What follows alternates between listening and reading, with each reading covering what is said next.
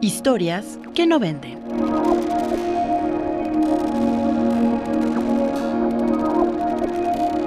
Periodismo para usarse.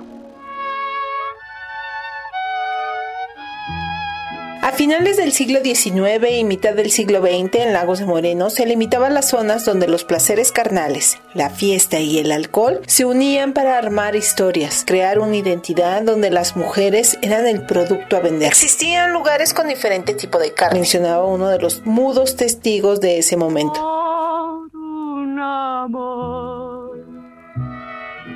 En el ensayo Las Magdalenas de Lagos, Jorge Alberto Trujillo Bretón habla que en los Altos de Jalisco, para la mitad del siglo XX, de los prostíbulos registrados en la zona, solo existía una casa de tolerancia de segunda clase en Lagos de Moreno. En las demás poblaciones, las prostitutas permanecían aisladas en sus domicilios, donde ofrecían sus servicios. Como un preocupante asunto de moral social y un más grave problema de salud pública, en 1907 el Consejo Superior de Salubridad de la Ciudad de México envió a la gubernatura del estado de Jalisco un cuestionario relativo a la prostitución para que fuera contestado por las jefaturas políticas de los municipios. Según la legislación de 1866, por ejemplo en Guadalajara, eran asignadas las prostitutas a casas de citas, burdeles, centros nocturnos, donde una matrona las vigilaba. Así sucedió también en Lagos de Moreno, a finales de la década de los 50 y 60.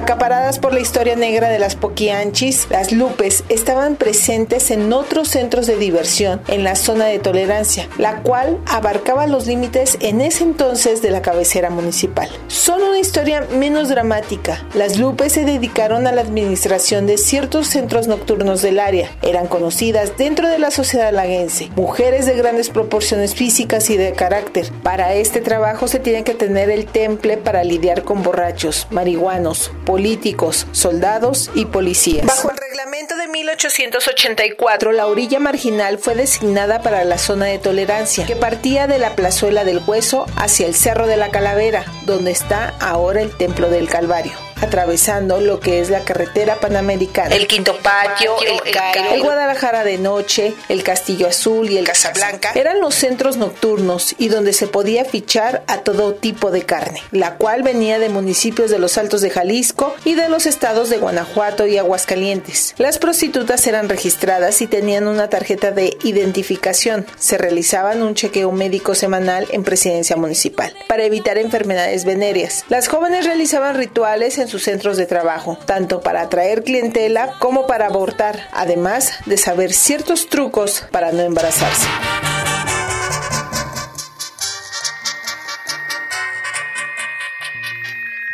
En testimonios recabados cuentan aquellos que les tocó ver Como si fuera un acontecimiento extraordinario, estas mujeres bajaban desde la calle Allende, la zona de tolerancia, por una de las calles principales del centro de Lagos, y pasar junto a la joya arquitectónica del pueblo, la parroquia de la Asunción, para la revisión médica hasta presidencia. Hombres, mujeres, niños y adultos mayores sabían quiénes eran, sabían a lo que se dedicaban y no podían decir más. Solo las veían como si fueran alguna deidad que bajaba cada tanto.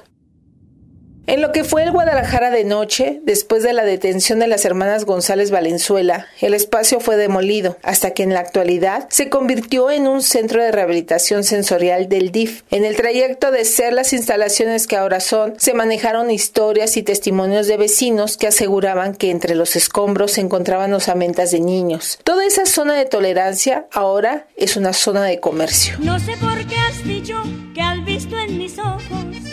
para la segunda década del siglo XXI, en Lagos de Moreno nos enfrentamos que la prostitución se ejerce en todos lados y en diferentes circunstancias. Ahora las mujeres pueden ser dueñas de establecimientos, fichar con quien quieren e irse con quien se les pegue la gana. No existe ya un registro para esta actividad. Si no quieren, no hay nada. Si hay, con preservativo. Son las declaraciones de muchas mujeres que continúan bajo una dinámica diferente en Lagos de Moreno. Las cantinas, bares, centros botaneros donde pueden tener el control de la situación operan según las temporadas. Otros centros como Table Dance trabajan con chicas que no son de la región, sino de otros estados. Mm, lo que pasa es que todavía no saben que trabajo en este lugar. Más que nada que somos, bueno, su papá, yo, todos, mi familia hemos sido criados en un rancho y como que son más, no sé, pero como que no les Sí, no les gusta estos lugares para que trabajen o no. Menciona Miriam, que trabajaba en un centro botanero. La sociedad laguense ha cambiado y los momentos son agresivos y difíciles. Para muchas mujeres que trabajan en estos lugares, cuya ubicación es distinta y que ya no están agrupadas en zonas de tolerancia, es la misma carrera que sus antecesoras. Sobrevivir, tener dinero y sacar adelante a los hijos, aunque el estigma continúa. Así es, hay veces que gente pasa por aquí, nos ve con bichos raros o ya porque gente ya sabe que trabajamos en bar, ya piensa que somos lo peor. Ya piensa que porque conocemos personas X cosas, trabajamos aquí en bar, ya piensan que les vamos a quitar el marido.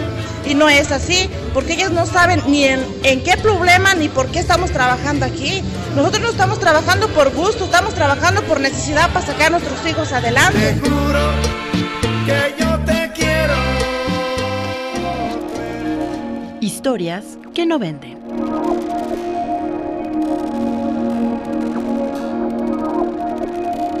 Periodismo para usarse.